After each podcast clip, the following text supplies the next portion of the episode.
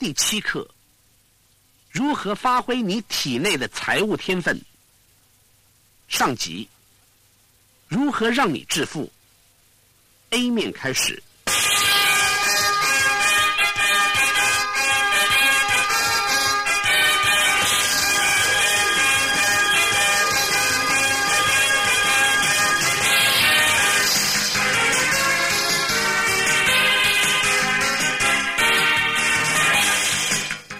今天激发潜能的课程主题讲的是如何释放你体内的那个理财天分。今天我要告诉各位如何创造财富的秘诀，尤其是要谈谈如何调整自己，准备好迎接未来的财富。接下来我要讲的，各位也许已经觉得太简单了，但是我必须要告诉各位，这是建立在我自己的个人经验上。我的经验是如何将自己和别人的经济状况由捉襟见肘摇身一变成为富裕。我今天要说的就是。如果你觉得你自己赚的钱不够，其实只有一个最主要的原因，那就是你没有为未来的财富做准备。在今明两天的课程当中，我就要告诉各位要如何准备好迎接未来的财富。首先，我们先来了解一下金钱。各位有没有注意到，金钱是一个极为敏感的话题？谈到钱，人通常会有两极化的反应。有的人的反应十分的正面，他们会很兴奋的说：“我很想赚钱。”我想在经济上变得极为成功，或者你可以看到完全相反的反应，人们会将金钱视为罪恶的来源，并且十分的轻视金钱，应该不惜一切的代价避免和金钱发生关系。我们通常会发现，有这种反应的人通常没什么钱。为什么我们会对这个话题这么敏感呢？当然，我们可以花好几天来仔细的研究金钱和人们之间的关系，包括宗教以及经济上的关系。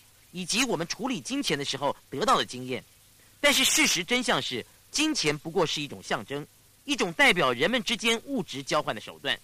所以我不禁自问：为什么人们在这个充满了赚钱机会的国家，却无法赚取足够的财富呢？其实赚钱的机会就在我们的身边，但是多数人永远无法赚取自己应得的财富。所以我时常问自己一个问题：为什么？为什么人们没有办法达到经济上的成功？所以我开始自己去寻求解答，但是同时也去拜访一些极为成功的人士，以得到他们的答案。这些大部分都是亿万富翁级的大富豪。我想，如果想要知道这个问题的答案，问这些人就对了。我特别去找一些可以说是白手起家、从无到有的富豪，这种人比你们想象中要多得多了。在这个国家里，有许多人可以因为在车库里想到的点子而赚到五到十亿元。或者也有像比尔盖茨一样，年纪轻轻就进入 IBM 工作，不到三十岁就成了亿万富豪。所以，我们其实有很多可供学习的典范。你也许会认为那不是我的目标，我能够了解。但是，这些人不仅知道如何创造以及赚取财富，更重要的是，他们知道如何守成。几年前，有人出版了一本叫做《如何创造财富》的书，我相信各位一定都听过这本书，说不定都已经看过了。这是我开始研究个人成长时最先看的几本书之一。各位知道，这本书是基于一九零零年代初期的研究成果而写出来的。当时卡内基要求希尔去研究如何才能够创造财富，而我在这个领域的研究可以称之为思考创造财富就在今天，也就是如何使用今日的特色以及科技，在今日社会中赚取财富。今天的社会在财经方面而言有什么不同？我发现有很多特色是没有改变的，因为财富的建立是在基本面上。我的研究很多都是在问：赚钱究竟应该具备何种心态？为什么有些人不仅能够期待财富，并且能够成功的赚取财富呢？我发现大部分的人，就算他们学到做事的方法，但是如果不去面对我们接下来两堂课中要讨论的问题，他们只会破坏自己辛苦得来的成果。事实上，我目前正在写一章叫做《财富致命伤：多数人无法发财的七大原因》，以及如何治愈财富致命伤的方法。我现在要在这段节目当中很快的告诉各位一些基本的要件，好让各位能够马上加以应用。最明显的问题是，让许多人无法在经济上成功的最主要的原因是什么？答案简单到很多人甚至将它完全忽略掉了，因为我们对拥有过多的钱财会做负面的联想。事实上，过多对很多人来说本身就带有负面的意味，难怪我们不会有钱。我在本课程刚开始和各位谈到，我们的生命会受到两个因素的控制，哪两个因素呢？我们会尽量去逃避那些会使我们产生痛苦的事，特别是极大痛苦的事，而会进行那些让我们感到快乐的事。你也许会说，东尼，你到底在说什么？我当然对赚钱产生快乐的联想。如果我有钱的话，就可以多花一点时间和家人相处，也不必再去做一些自己不喜欢的事啊。或者是我有钱的话，就可以资助一些慈善机构，或者我也可以自助旅行，爱做什么就做什么。我可以买自己想买的衣服以及珠宝，买自己喜欢的车子或房子。我可以请最棒的老师来教我学习各种的技能，找最好的教练来教我。我当然想赚钱啦。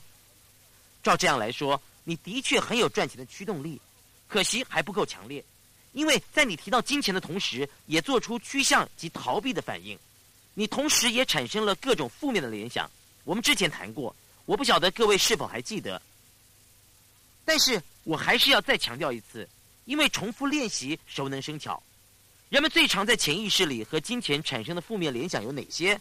这些联想会导致他们无法成功赚取财富，或者是当他们开始赚钱之后，会忽然感到害怕，并且告诉自己：“我的天哪，这可能会让我痛苦。”之后呢，就开始破坏他们之前努力的成果。这些事情包括了。为了要赚钱，我可能要非常辛苦的工作，到时候说不定根本没有时间享用这些金钱，何苦呢？或者是天哪，等我赚到了很多钱，搞不好已经很老了，干嘛这么辛苦呢？或者是哎，要赚钱必须要非常聪明才行，而我不够聪明，或者是想赚钱必须要利用别人，这点我做不来，或者会想天哪，如果我变得很有钱，就不会有时间陪我的家人。或者是我一旦发财的话，人们就会开始对我品头论足；或者是我要是赚大钱的话，就必须要缴更多的税，国税局就会不停的烦我。那个时候怎么办呢？人们在根本还没有赚到钱以前，就开始担心这些事情，在还没有上场打击之前，就把自己已经三振出局了。或者是如果我很有钱的话，很有可能会失去人性，我会在物质中迷失自己。我记得圣经上曾经说过，让骆驼穿过针眼。都比让富人上天堂容易，让骆驼穿过针眼很难呢。有钱人就永远上不了天堂吗？这是非常错误的想法。就是这些误解，让人们永远生活在贫困之中。我不知道为什么有人会觉得，生活在贫困之中的人，永远生活在匮乏状态之下的人，怎么可能会达到灵性的成长？也许我说的不对，但是我告诉各位，只要我看到贫穷，就看到了罪恶丛生。只要我看到贫穷，就会看到人们借由药物来逃避现实；只要我看到贫穷，就会看到人们利用他人，并且认为自己是为了生存才这样做。所以，我不认为穷困会激发出人性好的一面。我认为，当生活开始富足之后，我们才可以不再专注于自我以及如何生存上。我们富裕之后，才可以真正的认清我们自己。我们生存的目的，就是在增进人类共同的福祉。我认为，当你在努力求生存的时候，所有的意识焦点都会放在自己身上。但是，当你知道自己生活已经稳定，不再需要为明天担忧的时候，就比较能够思考自己能够对社会做出什么样的贡献。我并不是说一无所有的人不会牺牲奉献，我们可以举出很多这样的例子来。他们虽然一无所有，但是也是我们学习的典范。我并不是说金钱是所有事情的解决之道，我的意思是在现今这个社会当中。如果你能够在贫穷与富足之间选择一样，为什么不去选择富足并且拥有财富呢？为什么不将你的财富当做帮助你所关心的人以及自己的一种工具，并且享受有钱的好处，忘了以前阻止你赚钱的那种罪恶感吧？就是这种罪恶感，如果你比别人更有钱怎么办？如果你赚的钱比你父亲多，那又该怎么办？天哪，那一定是难以抹灭的致命伤。如果那种负面的联想让你无法拥有自己想要的东西。如果你无法拥有你想要的金钱，你会将拥有更多钱这个念头和痛苦产生联想。事情就是这么简单。利用我们现在学到的这些办法，你可以让自己改变这些感觉以及信仰。我们在下一卷录音带中将会再进一步的讨论这些。但是我要让各位知道，根据那些事业有成的人士表示，大多数的人无法在经济上完全成功的原因是不知道理财以及创造财富。接下来我要谈谈第二个财富的致命伤。我选择这个字眼是有特殊原因的。我要大家知道，如果没有办法掌握这七个要点，那每一天你们都会经历到财富上的出血，而且会感受到持续不断的痛苦。你们的财富正一点一滴的流失。这种情况是不可原谅的，因为你们可以轻易快速的掌握这些要点。成功人士表示，大多数人无法在经济上成功，不光是因为他们会对金钱产生负面的联想，但是就算他们没有负面的联想，也从来没有足够强烈的动机去赚钱。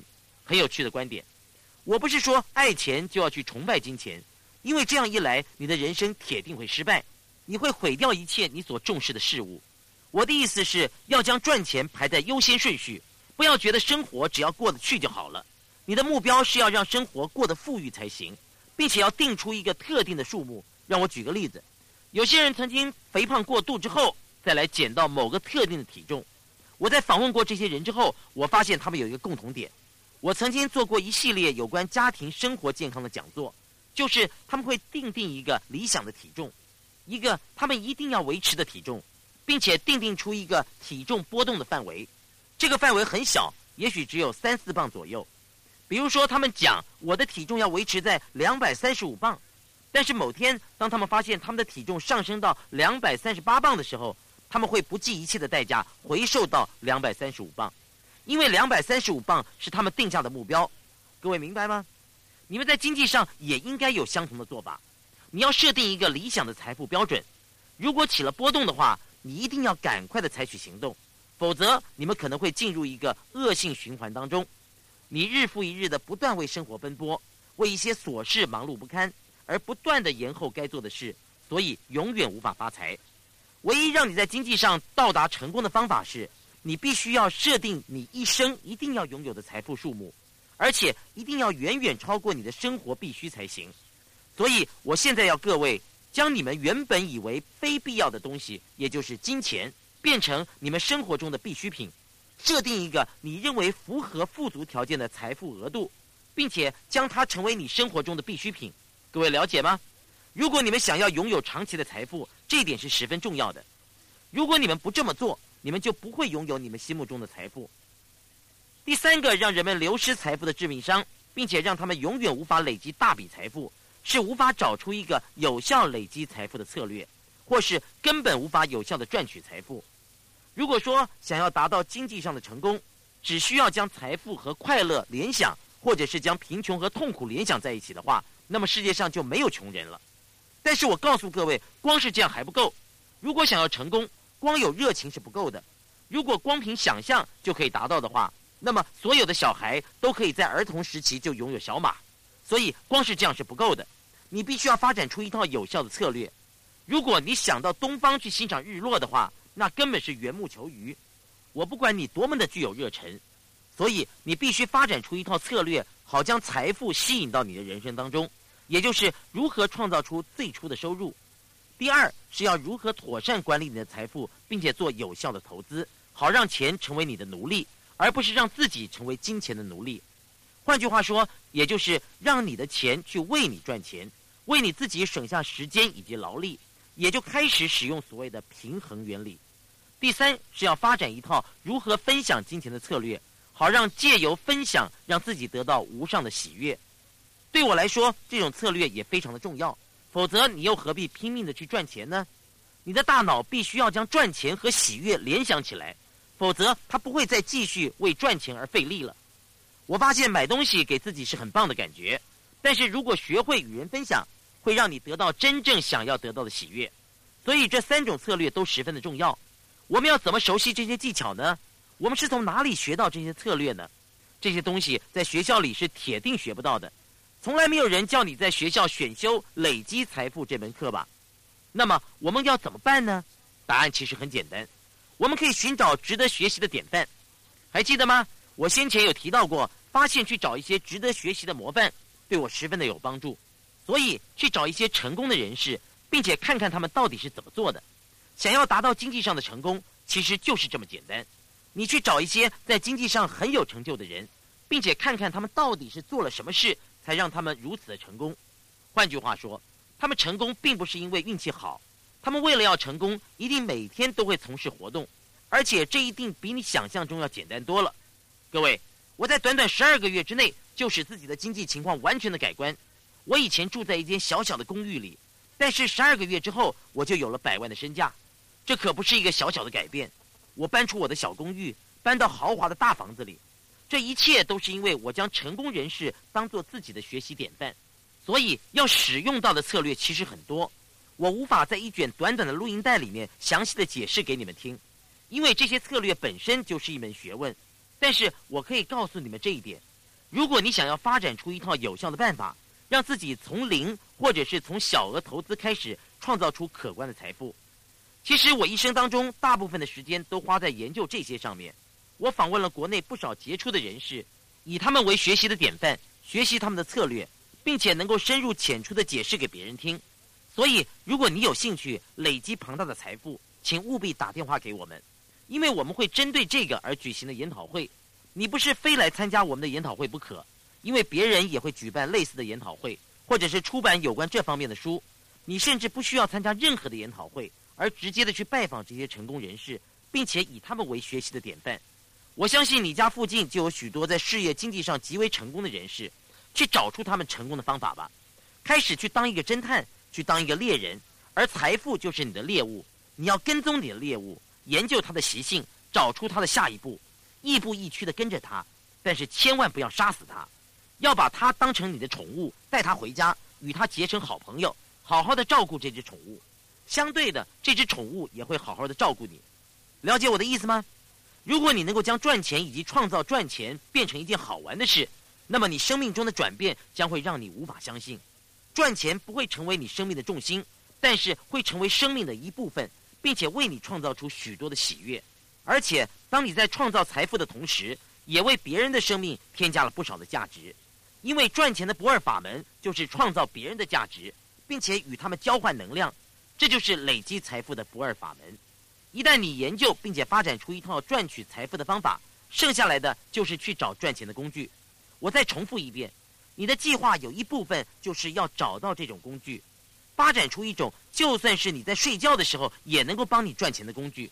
你们觉得如何呢？你们不必要觉得每天必须要迎头赶上要养家活口，或者是忙着要维持的基本生活开销。你们不仅要发展出一套有效的办法，同时也要找出正确的工具。这真的是非常重要的，这些事情我们可以教你，你们也可以自行由观察别人而学会这些。这就是我所说的第三个财富致命伤，无法找出持续累积财富的有效策略。接下来讲第四个财富致命伤，这个说起来十分的简单，也就是无法坚持自己所定定的计划。有许多人其实已经发展出一套很好的计划，也找了很好的学习典范，而且工作十分辛苦。也彻底的研究了许多有关财经的资料，但是他们并没有办法日复一日的坚持下去。比如说，我相信各位一定听过不少教授如何快速致富的课程，你们知道吗？其中有些真的很有用，当然很多是没有用的，只是一场骗局。但是其中有些真的有用。问题是人们无法坚持下去，他们去参加研讨会，学习如何累积自己的财富，但是却无法坚持下去，实行这些办法。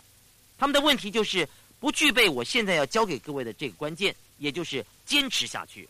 要如何准备自己，好让自己能够一步一步的坚持下去，创造巨额的财富？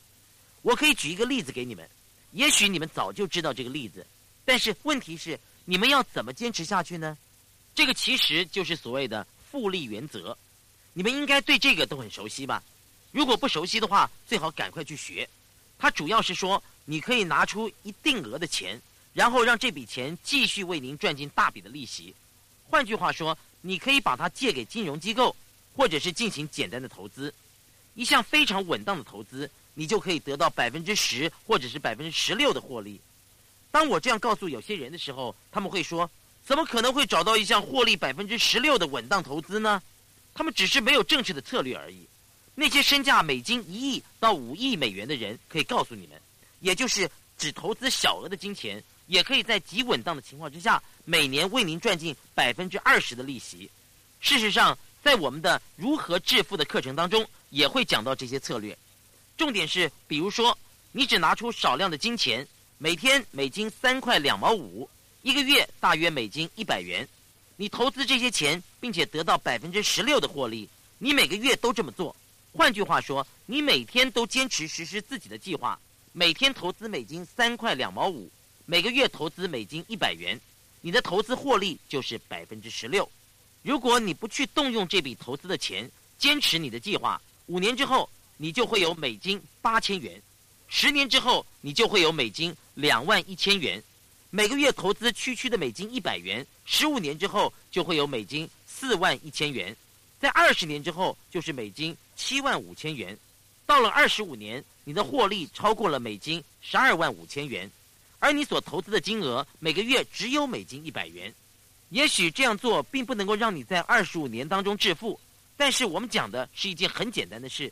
假设说你决定要让自己因此发大财，告诉自己我要投资多一点，我每天要投资美金六块半，我决定要少喝几罐可乐，少抽几包烟。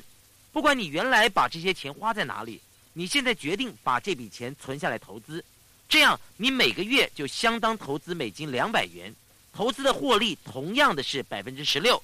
那么五年之后，你每个月只投资美金两百元，每天投资美金六块半，你的回收将近美金一万九千元。如果在十年之间你没有动用这笔投资的钱，每天只投资美金六块半，用我们教你的方法去投资非常简单，到时候你的获利会超过美金六万元。十五年之后会变成美金十五万，二十年之后则会超过美金三十五万元。到了第二十五年。你的获利就差不多是美金一百万元了，而这一切你每天只需要投资区区的美金六块半。人们不能够赚大钱的最主要原因，不是因为他们不知道如何去做，而是因为他们无法坚持下去，他们无法每天去做那些能够让他们发财的小事。我强调，这不是发财的唯一途径，这只是一项小小的投资，这并不需要去学习各种策略，也不需要去学着如何透过开源来累积你的财富。这只是要教你们如何每天省下一点点无伤大雅的小钱，你就可以创造出一笔财富。这也是一个主要的致命伤，无法坚持实施自己的计划。我们现在要教你们的是如何坚持实施你的计划，特别是针对财务所拟定的计划。接下来要讲第五个财富致命伤，也就是依靠专家。你也许会说，你这话是什么意思啊？我们除了找专家，还能够靠谁呢？猜猜看，没错。就是你自己，你们现在已经累积了足够的经验，好为自己做一些财务上的决定，否则你将会经历一种重大的财富的致命伤，会在经济上毁了你，并且导致破产等等的情况出现。这是我的亲身经验。我以前曾经想，我不要自己来处理财务的问题，我不想去管钱，我只要做好自己的工作，尽力帮助人就好了。当时我的确是自己拥有一家公司。但是却让别人替我处理任何财务上的问题。几年之后，我发现自己的负债金额高达了七十五万八千美元。我心里想，我每年四处奔波，举办两百七十场的研讨会，每天都尽心尽力的帮助别人，却忽略了我自己的财务。我的确是找了一些很不错的专家来帮我理财，但是底线是，他们给我的那些建议都没有用。你一定要拥有财务方面的知识。另外一个需要具备基本常识的领域是节税，因为我们的税法每天都在改变，甚至那些税务专家们也无法跟上这种脚步。如果你撒手不管，只希望一切顺利，国税局是不吃这套的。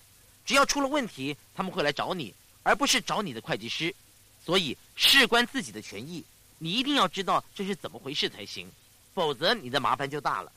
如果你将税制研究得很清楚的话。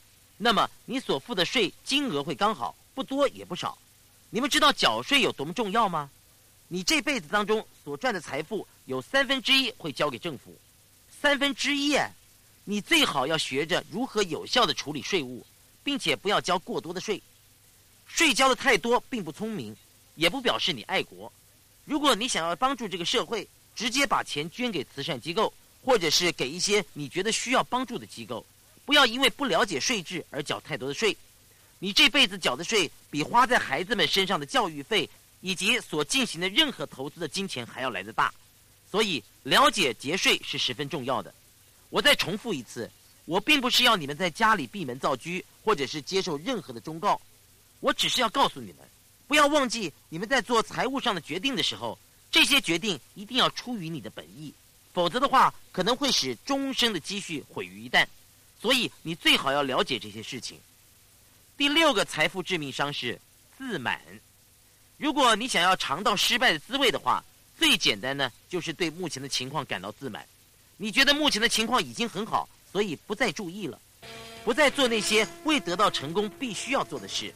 你的身体也是一样。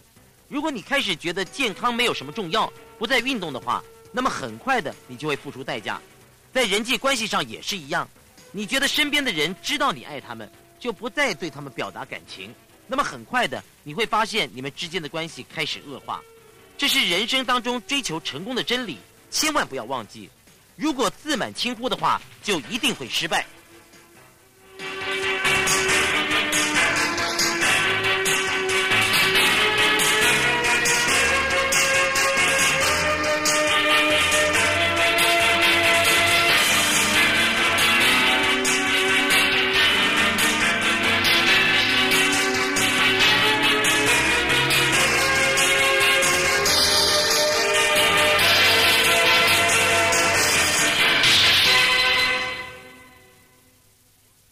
上 A 面课程结束，请继续收听，谢谢。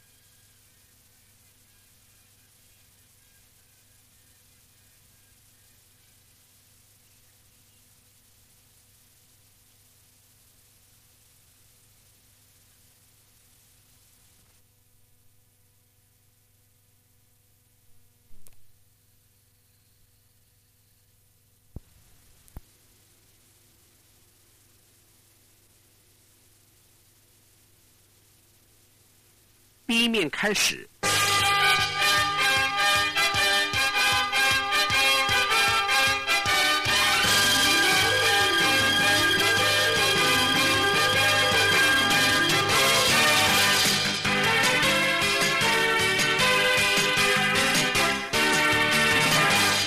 记得圣经上所说的那个泰伦的故事吗？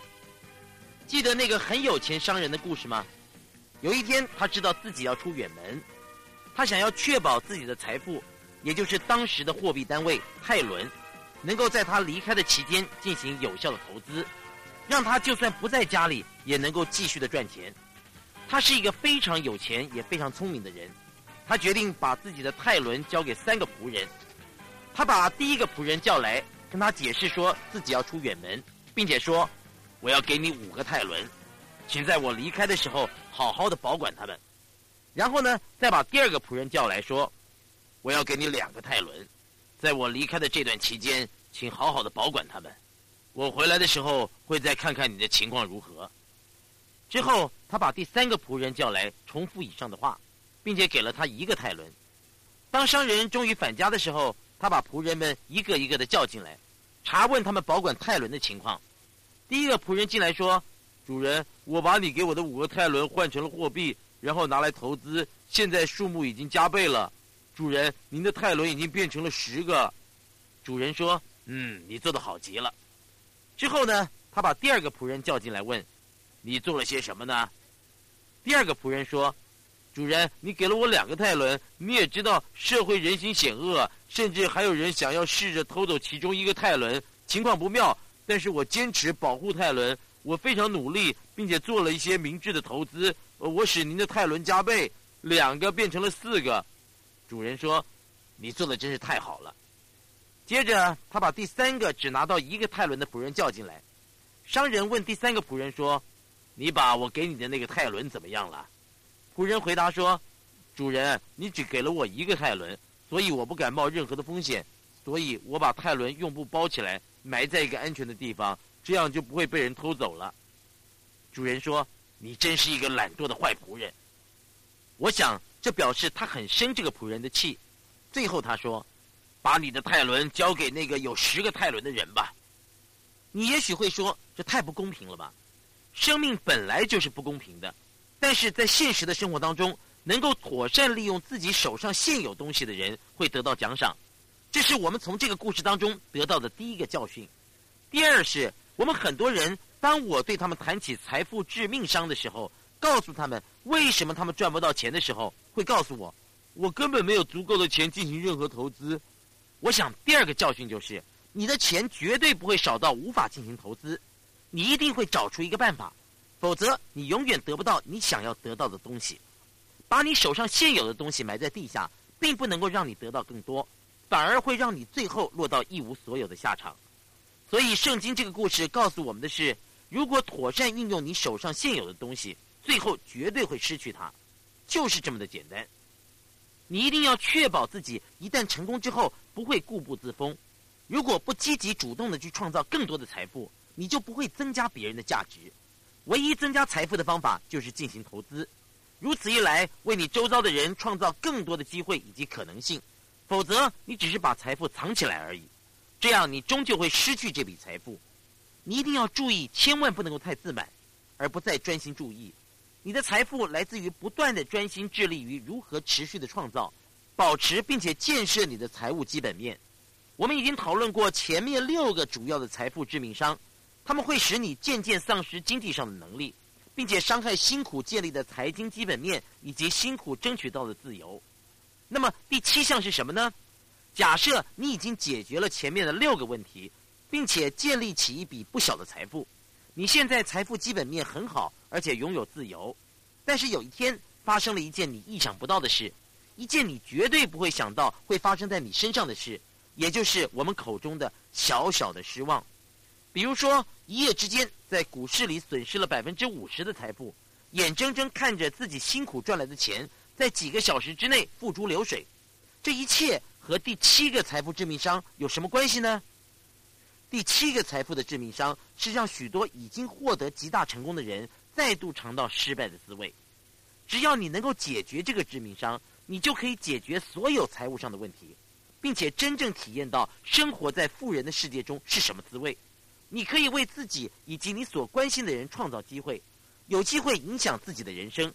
这一切都需要处理第七种财富致命伤的能力。只要你解决了第七个财富致命伤，你就可以拥有以上所有的东西。否则，总有一天你会忽然一无所有。第七个财富致命伤是，我相信你们现在已经想到了，也就是让金融危机打得你一蹶不振。换句话说，我不管你是谁，你有多聪明，有多成功，有多么努力学习各种财经的事物，我保证你该学的还多着呢。记不记得我们稍早提过，成功是建立于良好的判断之上，而良好的判断则是建立于经验之上，而经验则很不幸的多是来自于错误的判断。我保证你在你的一生当中免不了要做几个错误的判断，就是再会理财的人都会做出一些错误的判断。有些事情是你无法控制的，当那些危机发生的时候，如果你坐视不管，让他们毁掉你的经济前途，说何苦呢？我辛苦了这么久，结果却得到了这种回报，或者是我再也不投资了。我试过去赔掉所有的钱，如此一来，你就有了最严重的财富致命伤。事实上，你会扼杀你所有的经济前途。这句话听起来也许有些残酷，但是却是如假包换的。最危险就是当人们说：“这我试过一次，我不能够再做一次了。”或者是我试过使出全力，结果落得这种下场，我最好什么都别再做了。你们知道吗？这就是我们所谓的死亡陷阱。如此一来，他们就永远得不到自己想要的东西，再也无法得到经济上的成功。你一定要像皮球一样，拥有反弹的能力，从失败的经验中学习，重新出发再投资。记得我早先告诉你们的重点：过去并不等于未来。如果你相信过去就等于未来的话，你的财务状况将永远不会有起色。你跌倒了，一定要重新站起来。再次出发才行。全垒打王贝比鲁斯被三振的记录比谁都多，但是击出的全垒打也比任何人都多。你一定要有意愿再爬起来。如果你一味的沉溺在过去的失败当中，你就永远得不到你想要的东西。你要将经济危机视为你的经济转机才行。有了这种体验，你的成就将会更高。但是你一定要有信心才行。我知道这听起来不像是金融处理，但是底线是，如果没有信心的话，你这辈子永远无法成功的投资，而且也会深受最严重的财富致命伤所苦。任何一本宗教的书籍上都会告诉人们信心的力量。我说的当然不是盲目的信心，我说的是要从失败中学习，采取合理的策略重新出发。你一定要处理这第七个财富致命伤，才能够确保你的未来。才能够在经济上得到成功，得到自由，这全都在你的掌握之中。我今天在这卷录音带上告诉各位的是，如何清楚的分辨出在经济上失败的原因。我要你们所做的是，在这些事情发生前就防患未然。我今天要你们所做的是，做好准备好迎接未来的财富。要怎么做呢？主要就是要了解这七个与成败息息相关的因素。你们已经知道是哪几项？现在开始谈谈如何身体力行。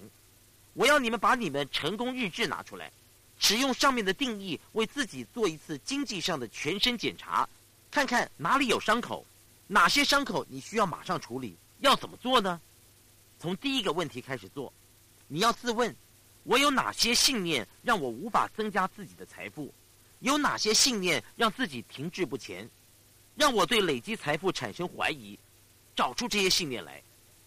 第二个问题是，记得我们曾经说过，很多人无法成功的原因是，他们并不认为富足是生活中必要的条件之一。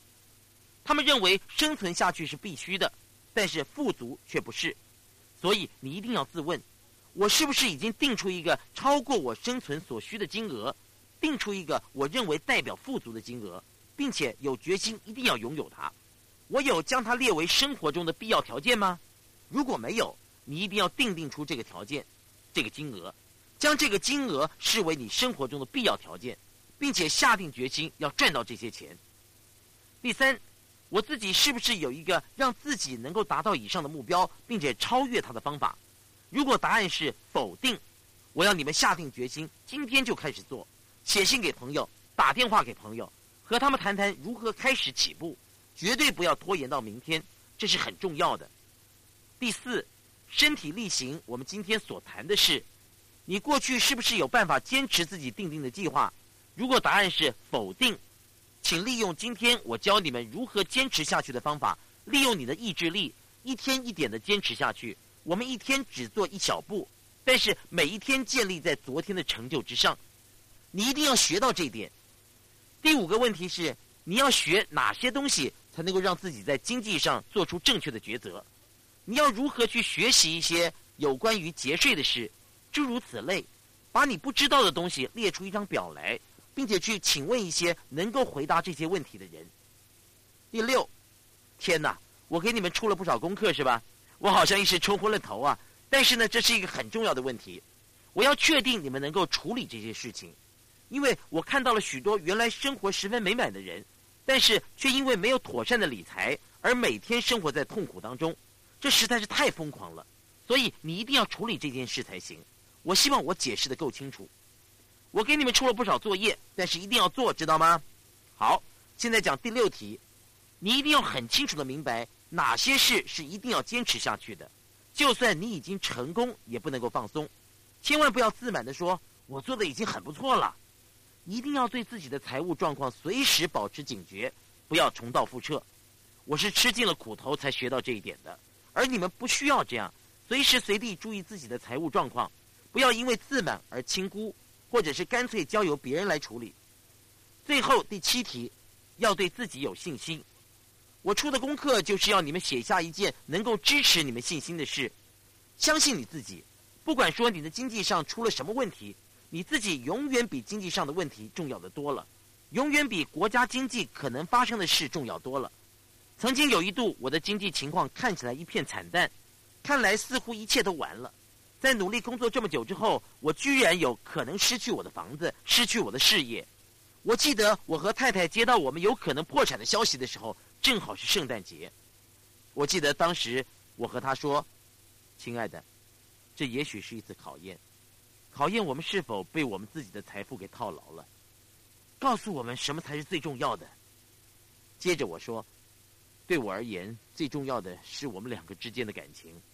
不管发生什么事，我们都拥有对方。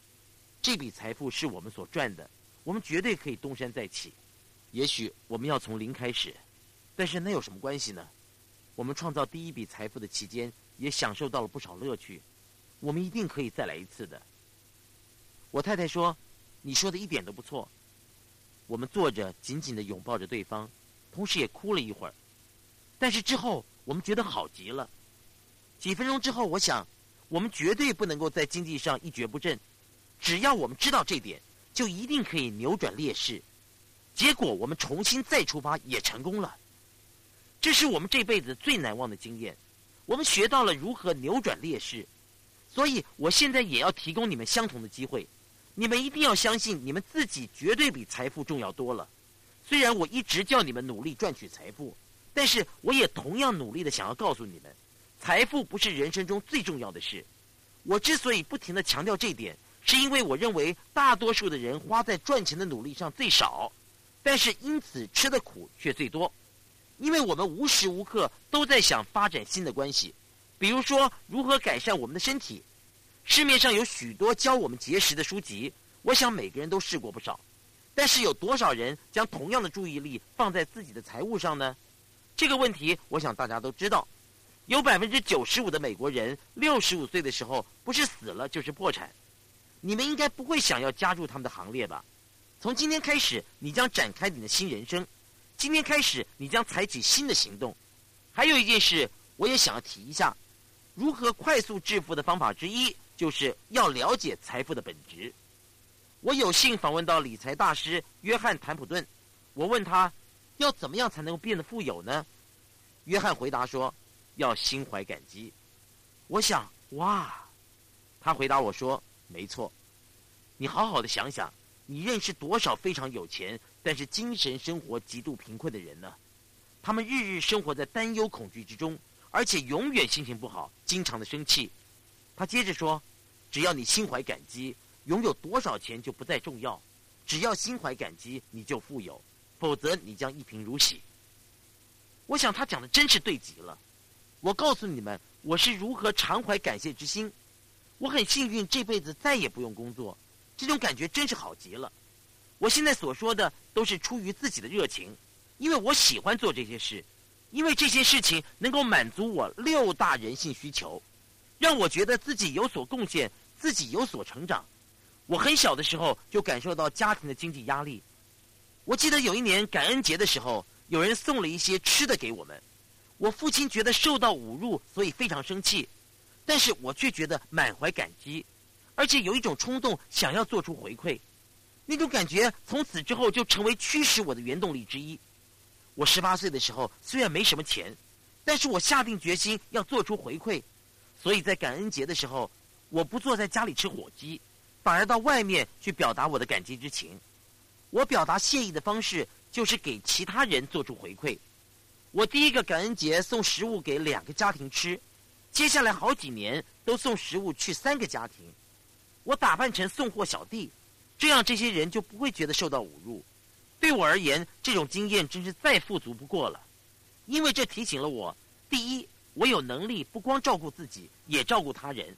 第二，让我知道我自己最美好的一面是什么，并且使我感受到人生因此而美满。我的这种行为随着自己的成功而规模也逐渐的扩大。我邀请朋友共同参与，许多年前也创立了一个基金会。现在我们援助每家六十五个城市中十二万五千人，现在的规模也扩及到海外。我的重点是，我要请你们一同加入。我不管你们自觉情况有多糟，请不要忘记，一定有人的情况比你们更惨。也许你觉得自己现在的经济情况简直是一场噩梦，但是这可能是别人梦寐以求的呢。你如果到别的国家去看过的话，更能够深刻的感受到这一点。所以，一个能够让你心安理得的去赚钱的方法，就是采取行动去改变这些对钱产生的不好的联想。在接下来的三四天之内。为你周遭一些陌生人做一些事，做出一些奉献，就算你觉得自己没有什么可以奉献给别人的，那么就奉献出你的时间、你的精力；有能力的话，就奉献出你的金钱。你这么做的时候，就会让自己感觉到，其实自己过的是很富足的。这会使你开始心怀感激，这会让你知道你自己还是可以做出贡献的，会彻底的改变你的想法。真的，你们不要只是做而言，一定要起而行才可以。你可以到老人安养院去做义工，也可以和一个需要朋友的人谈谈，或者是捐出一点点的金钱。不管你觉得这种贡献有多么的微不足道，都会对你的人生以及你的想法产生重大的改变。你可以带着孩子们到游民收容中心去帮忙，去做一点好事。我保证你会觉得对自己的财富感到心安理得。我最后再和你们分享一个我个人的心得。我以前为了赚钱，整日忙得昏天黑地。但是却也总是感到不安心，但是有一天我想通了，其实接受就是你不断付出的成果。如果你得到很多的话，这并不表示你是运气好，这是流泪播种后的成果。如果你不断的种下好的种子，我保证你可以欢笑的收割。各位知道吗？有的时候，就算你不断的种下善因，但是却因为对财富感到罪恶，所以你会不去收成你的果实。而让他们在树上枯死，你一定要做出改变。如此一来，你不但可以改变自己的生活，同时也可以改变你周遭的人。你一定要记得，如果是自己一无所有，你就没有办法做出贡献。你没有钱的话，就没有办法奉献出金钱；没有时间的话，就无法奉献出时间。如果你做出改变，使自己的财富激增，你会发觉这一切都将水到渠成。如果你的经济状况改善的话，我们之前所提到的东西也将伴随而来，你的情况就会越来越好，所以一定要重视这一点，专心致力在这一点上。如果你想找到一种有效的工具的话，你会说：“东尼，我已经改变了我的心态，但是我要怎么真正的着手呢？”我现在要做一个小小的广告，来参加理财大师呢。我知道我这话听起来好像在推销一样，一点都不错，因为我真的很相信他。我环顾四周，我想我要怎么改变我的生活呢？我找不到可以效法的人。终于我想通了，但是仍然没有找到可以效法的人，所以我开始想办法为人们解决了这个问题。我们集合了来自四十三个国家的人，有的人非常有钱，有的人则需要向别人借钱才能够来参加这个研讨会。我们在一起共度了六天六夜，我们不但彻底的改变了对金钱的看法。而且告诉与会者如何赚取更多的财富，并且如何守成以及进行投资。之后告诉他们如何学会享受自己的财富。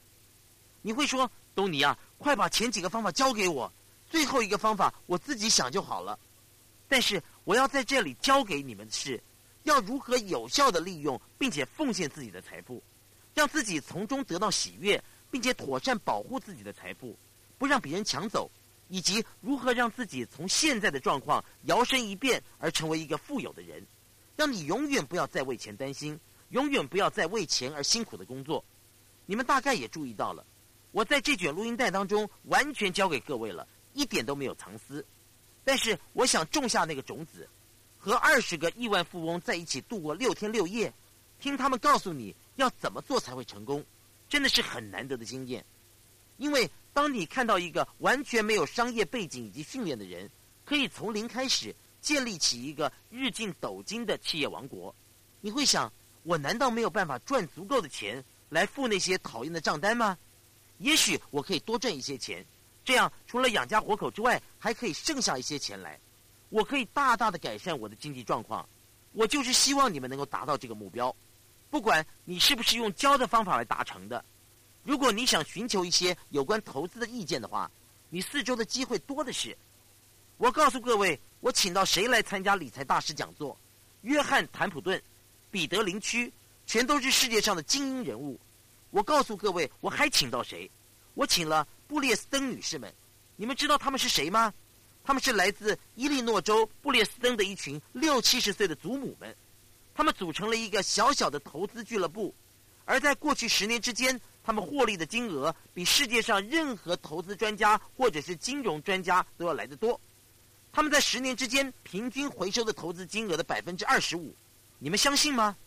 但是最棒的一点是，你们当然可以去看他们写的书，但是他们亲自出现在这个研讨会上，你会觉得他们似乎是我们自己的祖母一样。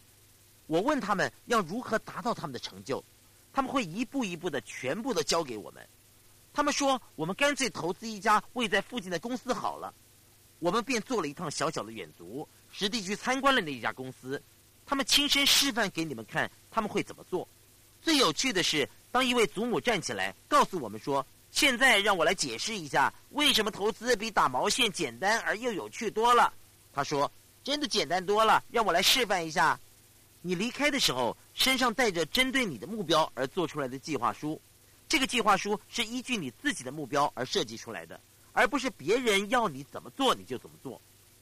我刚刚做了一段小广告，但是其实呢，我是想要告诉各位两件事情：第一是要拟定一个计划，就算不是和我一起做，你也可以去请教别人；第二是改变自己的心态。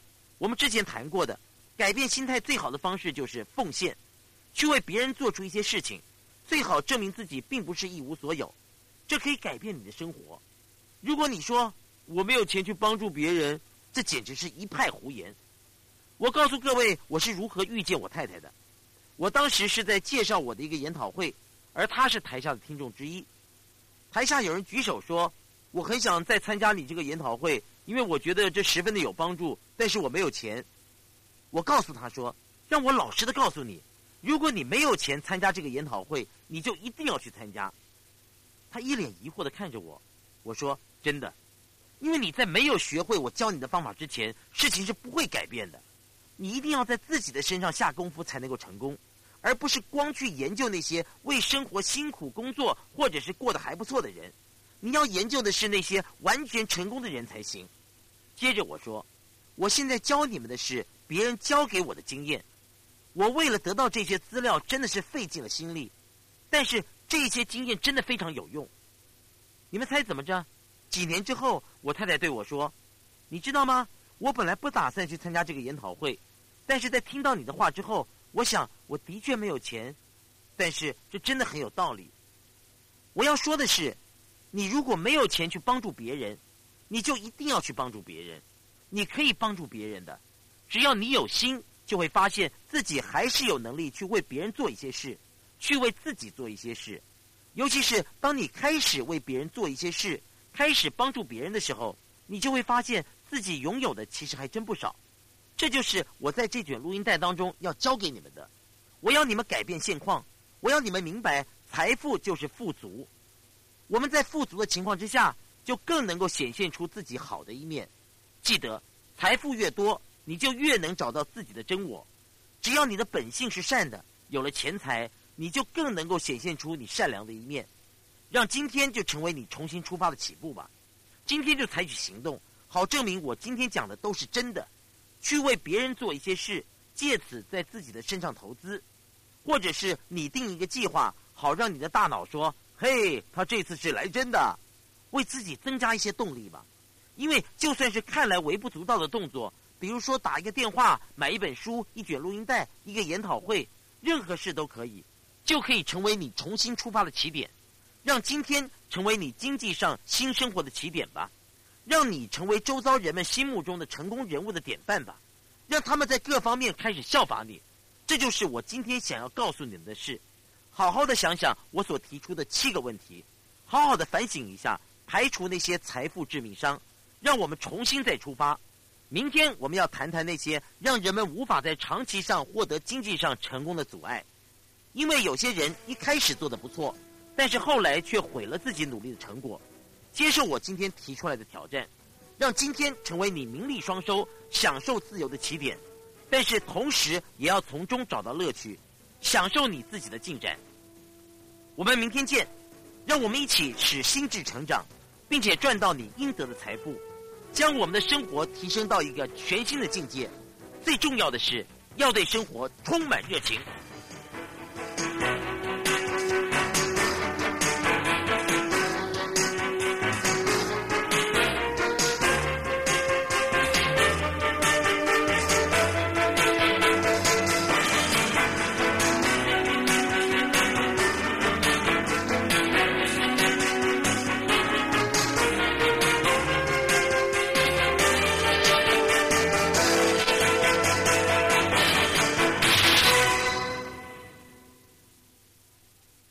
上 B 面课程结束，请继续收听，谢谢。